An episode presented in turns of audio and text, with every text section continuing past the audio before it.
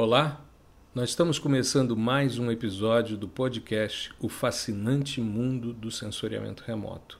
E hoje nós vamos utilizar um tema que foi sugerido na semana passada pela nossa audiência, que é de extrema importância, que é ética no processamento digital de imagens. Esse tema é extremamente importante porque manipular imagens com softwares é algo relativamente simples se você conhece o que a teoria propõe e o que está sendo feito pelos algoritmos, manipular, que dá essa ideia de mexer com as mãos, é algo extremamente simples. Mas a ética no processamento é extremamente importante para que a gente possa preservar a informação e a confiabilidade nos seus dados. E, por consequência, a confiabilidade no seu nome como profissional. É extremamente interessante a gente perceber que um dado de satélite ele pode ser algo que tenha uma, uma tendência de ser visualizado como algo artístico, é algo extremamente bonito, principalmente quando você faz composições, amplia contrastes, enfim. Mas ele é um dado da superfície, ele é um momento da superfície, é uma observação da superfície. Então, ele tem uma importância muito grande como dado pericial, por exemplo. Então, tenhamos sempre muita seriedade ao processar uma imagem, porque muita coisa pode ser feita e muita coisa que pode ser feita de forma ingênua, né? Você pode cometer erros é, por ingenuidade, mas também existem manipulações para você gerar resultados direcionados isso tem que ser muito, mas muito evitado. Por quê? Porque senão a confiabilidade nos dados vai por terra. Eu acho que é extremamente interessante a gente explicar um pouquinho para a nossa audiência sobre essa questão dos dados de sensoriamento remoto como dados periciais. É, e para isso eu vou contar um, uma pequena historinha que eu vivi alguns anos atrás. Um amigo que trabalha junto ao Ministério Público, enfim, local e federal, ele trabalha como perito, né? ele é perito é, criminal. E nessa época ele me procurou para a gente fazer um estudo, porque um, ele me procurou porque uma pessoa estava sendo acusada, por, acho que pelo Ministério Público, é, de ter desmatado a reserva legal de sua propriedade. Né? Para quem não, não é da área, a reserva legal é uma área que você, uma área mínima que você averba em cartório, o polígono dela, e aquela área é preservada sem desmatamento. É uma área que, dependendo do bioma em que você está, é um percentual da sua área, isso varia né, de região para região, mas ela é extremamente importante de ser preservada. E se você desmata uma reserva legal que foi averbada em cartório, você está em maus lençóis. Muito bem. E esse colega me procurou para a gente fazer um trabalho pericial nesse sentido. O, o, primeiro passo que nós fizemos foi pegar uma imagem de satélite da área.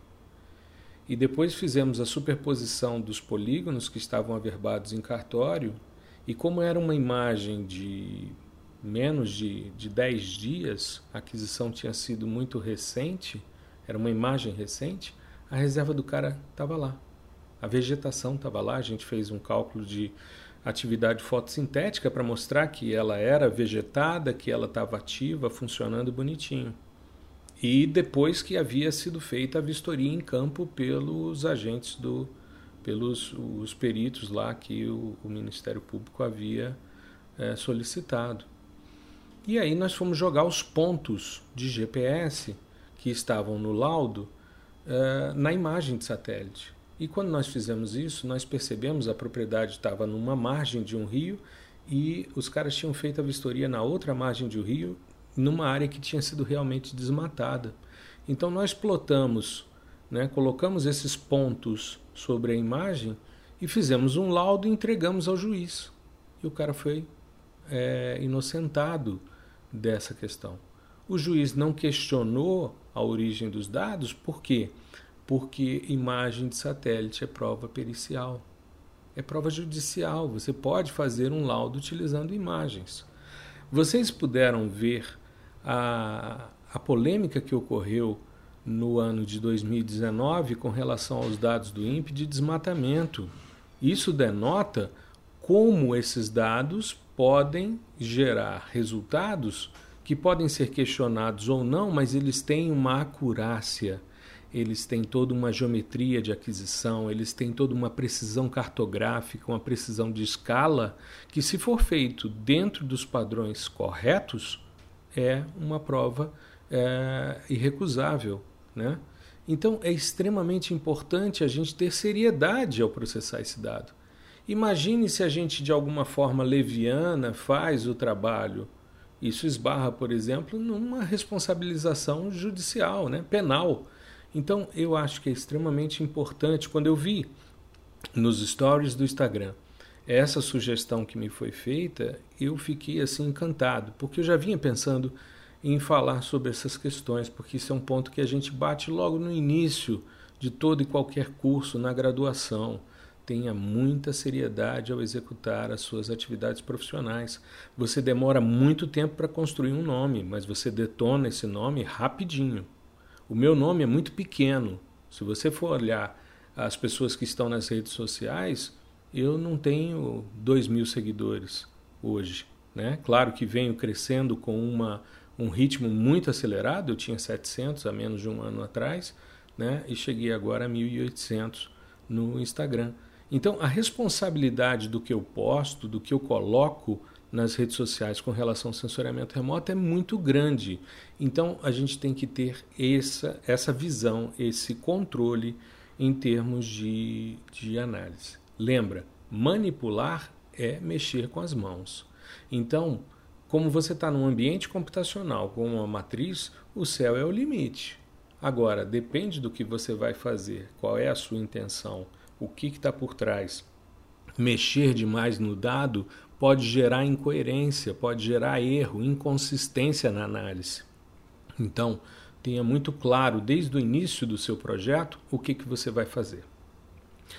Eu queria falar um pouquinho também sobre incoerências de resultados por manipulação. E eu queria citar dois exemplos que eu vivi como professor, avaliando trabalhos de conclusão né, nos mais diversos níveis.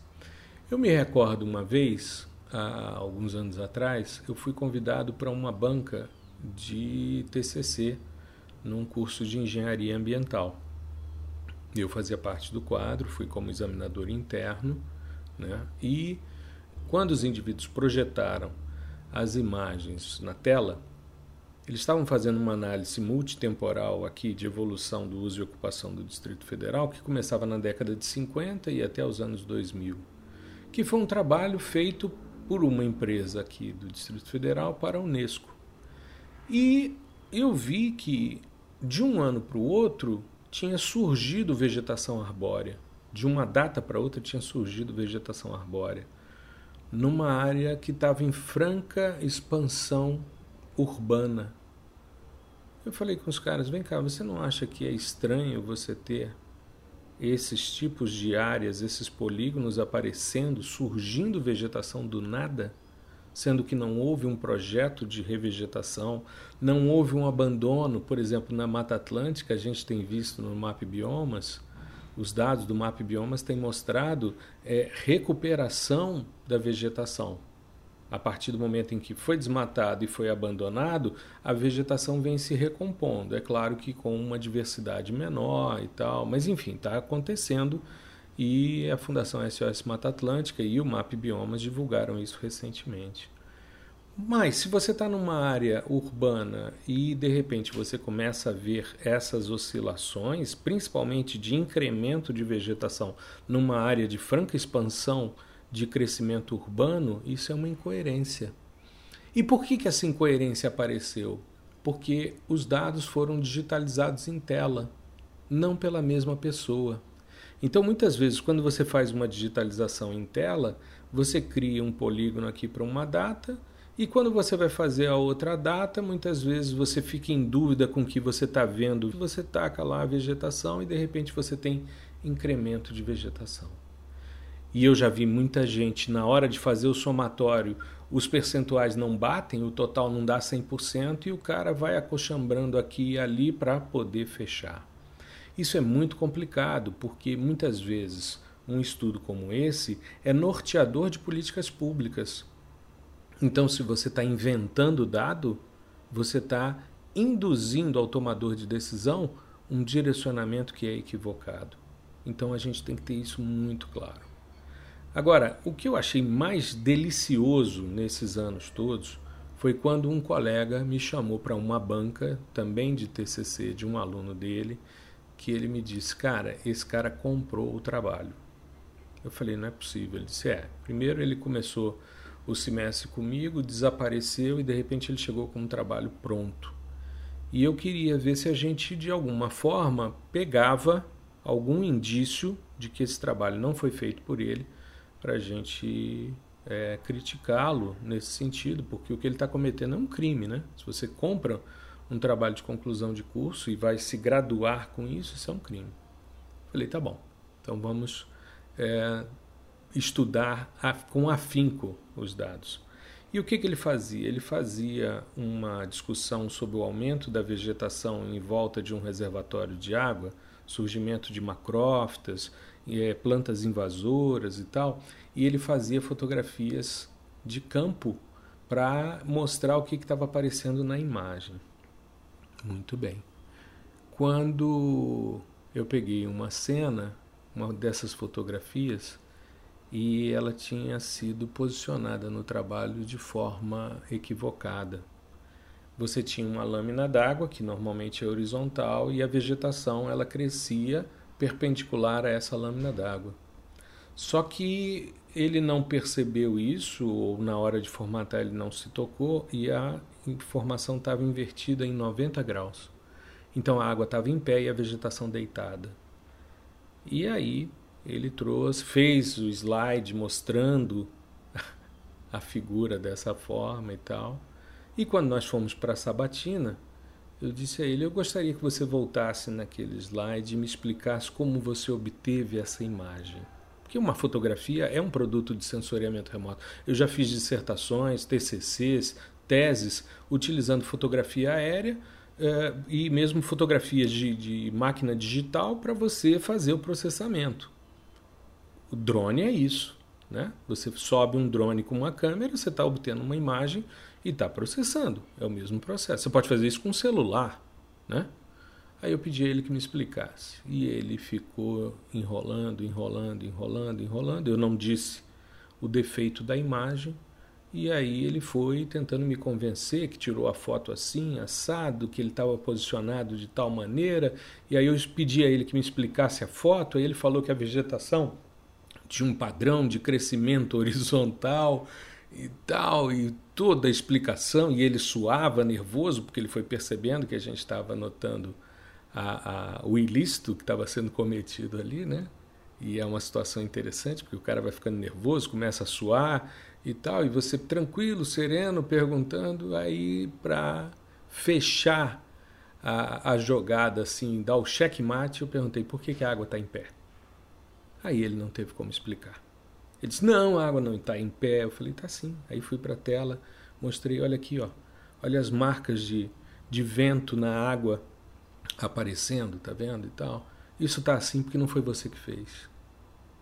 Aí ele não teve como é, esconder mais, aí assumiu que tinha realmente comprado, aí chorou, disse que tinha problemas familiares e tal, e um monte de, de desculpas e tal, mas é, é a questão da ética, né? ou seja, o cara já começa a vida profissional dele tentando dar o tombo numa banca. Para que isso? Eu acho que toda vez que a gente vai para uma banca, a gente tem que aproveitar tudo de bom que tem no trabalho que foi feito, mas desde que o trabalho tenha sido feito pelo cara. Pelo... Se ele tivesse tido todos os problemas, todas as dificuldades, tivesse apresentado um trabalho muito aquém daquilo que ele estava apresentando, mas que ele tivesse feito, nós teríamos compreensão a respeito disso. Né? Eu jamais reprovaria um trabalho por mais simples que fosse, com todo um histórico, mas com honestidade, com seriedade. Né? Então, isso para mim é, é, é, é, ponto pacífico, tá certo? Então, é, essa questão eu, eu não podia deixar de trazer, não, porque eu acho que é algo extremamente complicado. Né? Você vai para um trabalho e de repente você começa a apresentar e tem alguém ali que tem um olho treinado para isso e que acaba pegando. Né? Recentemente eu fiz um, um post é, que eu usava uns dados da New Scientist sobre a visualização da, da superfície do Sol. E um colega na audiência visualizou, eu tinha falado que as células normalmente tinham em torno de 30 quilômetros de dimensão, que era o que estava no texto da New Scientist, e eles tinham feito uma superposição do mapa mundi sobre a imagem da superfície do Sol, para a gente ter uma noção de, de dimensões de escalas. E esse colega na audiência me foi extremamente útil porque ele me chamou a atenção. Ele disse: Olha, 30 quilômetros, se você olhar, você está pegando uma célula aqui que está pegando quase o estado do Amazonas todo. Então é muito mais do que isso. Essa, essa relação de escala deve estar tá errada. Eu falei: Perfeito, eu não tinha me tocado que isso poderia ter acontecido. Né? Em, em função da, da agilidade, eu peguei o dado e postei, né? citando a fonte. Não era um trabalho meu, eu estava citando um outro trabalho. E promovi o post. Promovi. E quando o post está sendo promovido, ou seja, quando você está fazendo uma divulgação paga né, por esse post, você não pode editá-lo. Então eu disse a ele: Olha, muito obrigado pela consideração, pela possibilidade de identificar um erro e assim que sair da promoção eu vou editar o texto. Dito e feito, saiu da promoção, aliás, eu cancelei a promoção e aí editei colocando que os tamanhos eram variáveis, tinham dimensões variáveis e que se movimentavam, o que não invalidava o texto, mas voltava a ter uma credibilidade. Porque se eu deixo a situação dessa forma, é muito complicado. Então, eu retiro sem nenhum problema, tá? E se eu tiver que voltar atrás e pedir desculpas porque publiquei algo que não bate, eu vou fazer isso com muita tranquilidade. Eu não tenho nenhum problema com relação a isso. Recentemente eu vi também, e isso me chamou a atenção, já vinha falando sobre essa questão de ética, né? É, foram divulgados um conjunto de dados né, numa plataforma digital como sendo um atlas sobre a possibilidade da utilização de determinados dados.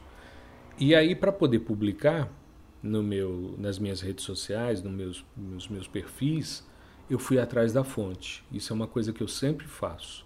Eu fui atrás da fonte. Quando eu fui atrás da fonte, eu descobri que o dado que tinha sido disponibilizado para aquele conjunto de sistemas sensores eram outros, eram mais simples, não eram mapas mundi, não eram análises por continente, mas sim perfis. Aí eu fiz a postagem discutindo os perfis, discutindo o que efetivamente aconteceu e não divulguei os mapas que a publicação havia feito. E era extremamente interessante, porque era toda uma discussão sobre a visualização de modelos digitais de elevação utilizando laser orbital, o que é extremamente interessante, o que tem uma, uma aplicação muito grande. Mas o que foi divulgado foram alguns perfis em determinadas áreas do planeta e não um conjunto de dados muito grande. Eu não sei qual é a fonte, não encontrei a fonte daqueles mapas, então não divulguei. Eu acho que a gente tem que ter isso muito claro para a gente poder fazer o nosso trabalho buscar sempre a fonte, saber se aquele dado é correto, se ele foi processado direitinho. Se você descobrir posteriormente um erro, não tenha receio de divulgar. Quando a pessoa me alertou para o problema de escala com os dados da superfície do Sol, daquele, daquele observatório que mostrou imagens com mais alta resolução das, das células de plasma, eu não tive nenhum problema de tirar o post da promoção e corrigir a informação. Lembra, resultado é sempre importante de ser divulgado. E aí eu queria fechar o nosso podcast de hoje com uma discussão que eu acho extremamente importante. Normalmente, a gente encontra resultados exitosos em todos os trabalhos acadêmicos que são feitos. Quem é da área acadêmica sabe que é raríssimo você encontrar alguém divulgando aquilo que deu errado. Eu sempre digo aos meus estudantes: publique também as coisas que deram errado. Não omita os erros. Por quê? Porque você minimiza o trabalho de quem virá depois de você.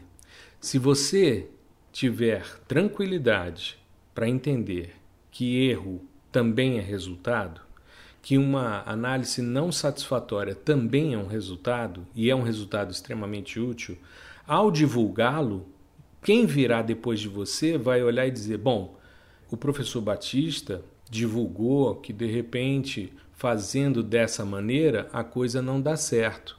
Então ele sugeriu que se fizesse dessa forma porque fica mais fácil. Se a gente só mostra resultados exitosos, toda a estratégia que foi feita antes fica escondida. E aí aqueles que vêm depois de você vão testar essas coisas e vão dar com os burros na água novamente. Assim como você deu. Só que você não teve hombridade ou tranquilidade para divulgar isso. Entenda, resultado é para ser divulgado mesmo quando não dá certo. Se você fez, se você gastou tempo, divulgue, discuta, reflita o porquê que não deu certo e contribua para o avanço da ciência mostrando também as coisas que não deram certo. Não são só os resultados exitosos que devem ser divulgados. Tá legal? Bom, eu espero que você tenha aproveitado. Aguardo suas manifestações, suas considerações, sugestões de temas, tá? Como foi feito para esse podcast. Se a gente não abre uma caixa para as pessoas divulgarem aquilo que elas gostariam de ouvir, e se vocês não se manifestam, muitas vezes as ideias vão né, ficando mais é, dentro de uma perspectiva mais rasa. Mas um tema como esse, que foi proposto na semana passada pela audiência, é extremamente importante. Eu agradeço em muito a quem me sugeriu esse tema. Eu discuti isso com os meus alunos no chat online que fizemos na segunda-feira os alunos do curso Processamento de Imagens de Satélites por meio de softwares livres. Né? A cada 15 dias a gente tem um encontro virtual num chat online e eu disse a eles, ó, oh, semana que vem o podcast é sobre ética no processamento digital de imagens. Aí eles todos, fantástico, importante, muito legal, vai por aí. E eles também me trazem muitas ideias do que a gente vai discutir aqui, tá bom? Então, agradeço pela sugestão, um grande abraço, uma boa semana, tudo de bom.